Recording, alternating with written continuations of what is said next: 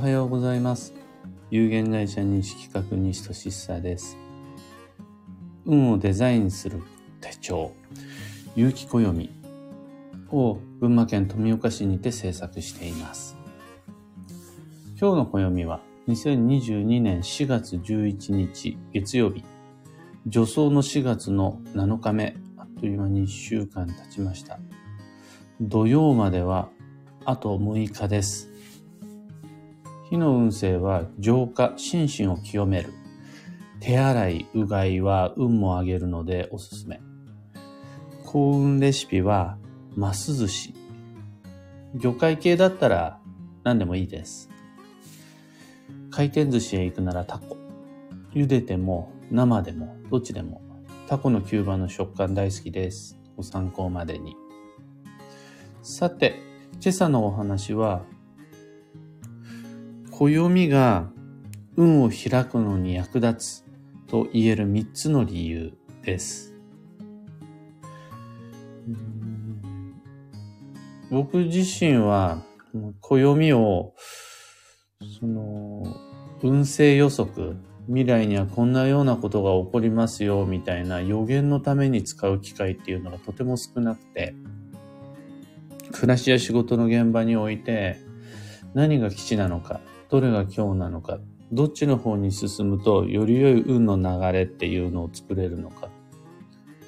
幸運と良縁を引き寄せるためにはどのような考え方動き方をしたらいいのかっていう感じで日々の現場で使うことが多いんですがちょっと待てとどうして暦を使うとそういう風になると自信を持って言えるのか。なぜ暦が人の運と縁っていうのを整えると人に伝えることができるのかっていうのは一応理由がありまして100も200も上げることはできないんですが明確に文句を言わせない3つの理由っていうのを持ってます。で、これを裏を返すと暦以外でもこの3つっていうのを手に入れることができるんだったら運と縁は上がるから大丈夫ですよっていうことでもあります。暦だけが幸運の手段では決してなくてこの3つを大切にすると人の流れは整いサイクルっていうのが完成しますっていうのがありますのでそんなお話を。基本的に暦っていうのは循環サイクルの兵器です。兵器っていうのはその並んで記されるっていう兵器。循環っていうのは一定期間のサイクルのことで、兵器っていうのは並べて記録することです。つまり暦っていうのはいろんなサイクルっていうのが載ってる。一週間だけじゃなくて月齢であるとか六曜であるとか季節の目安である二十四節気であるとか暦を開けばそこにいろいろな循環が見つかります。定期的なそういう自然の和、サイクルっていうのを探したいならば、カレンダーや通常のスケジュール帳、手帳、もしくは自分自身のフィーリング感覚とかよりは、やっぱり暦が非常に優秀です。それ専用の循環の兵器ツールなの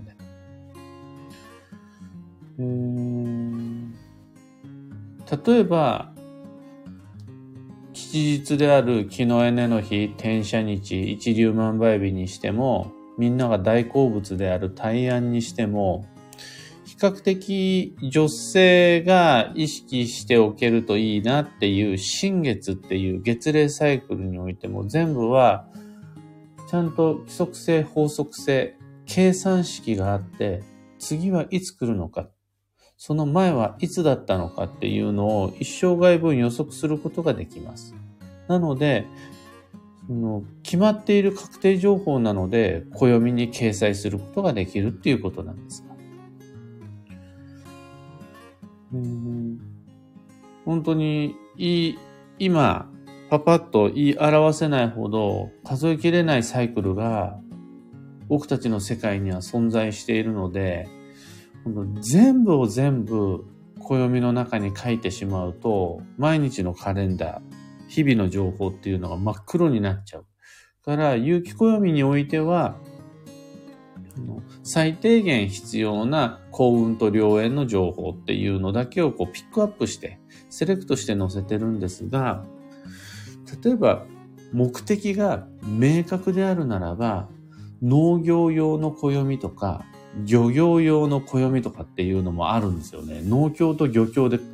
配ってたりするカニの量っていうのはこのタイミングは避けた方がいいとか、田植えは、稲刈りはここでするんがいいですよとか、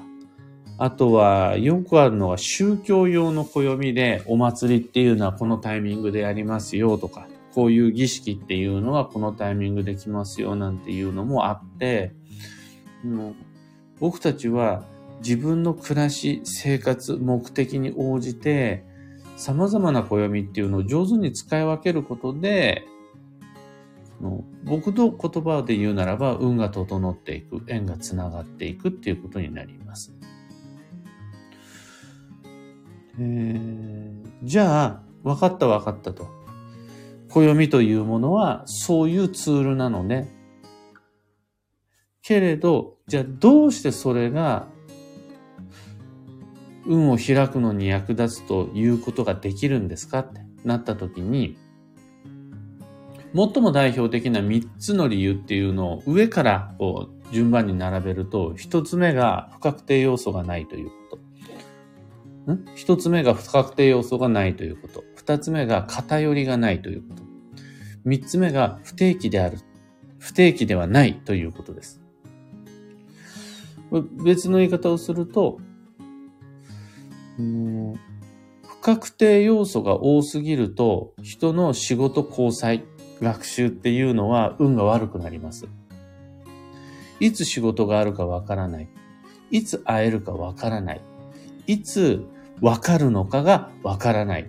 不確定要素っていうのが多いビジネスであるとかコミュニケーション、もしくは情報収集っていうのは、はどんどんどんどん運が停滞していくんですね。また、偏りがあるっていう暮らし、偏りがあるという生き方っていうのはどうしても運が下がります。こればっかりやってしまってあっちが足りなくなるっていう状況は健康においても様々な仕事の成果においても悪影響大いにあります。さらに不定期っていうのが僕たち思っている以上に運が悪いです。あったり合わなかったりする。やったりやらなかったりする。それらっていうのは、どうしてもまあ人の信用であるとかペース配分など様々な面で悪影響があって、不確定要素が多すぎる。偏りが大きすぎる。不定期でランダムであるっていうこの3つは運の大敵です。ということは、確定要素を減らしてきっちり予定が組めるようになる。未来が計算できるようになると運は上がるし、偏りっていうのがなくなって、均衡、バランスっていうのが保てるようになると仕事も交際もうまくいきます。また、不定期ではなく定期性っていうのが生まれて自分の中でのメリハリ、リズムっていうのが整ってくるとコミュニケーションにおいても健康業務においても効率的、効果的に進んでいくということになります。というわけで皆々様予定が組めるようにしましょう。均衡を保つように心がけましょう。リズムっていうのを持ちましょう。一定サイクルの中で暮らし働いていきましょう。この3つだけなんです。基本的に運を上げるとしたら。で、この3つっていうのを自己管理に任せると、人はどうしても向き不向きであるとか、感覚的な調子の波であるとかがあるので、これを成立させるためのツールが暦っていうやつなんです。うんいつにするかっていう目安が月火水木金土日日付、えー、六曜十干十日なので確定要素ばかりしか載ってないのが暦なのでそれら日付を目安に予定を組むと、運っていうのはやっぱり確定要素なので安定するし、例えば、お正月が2回来ることっていうのは、暦の中ではありえないので、バレンタインデーが2回あるとか、クリスマスが 2, 2日連続とかってないので、暦に合わせて行事っていうのを進めていくことで偏りも減る。また、例えば有機暦においては、繁忙、助走、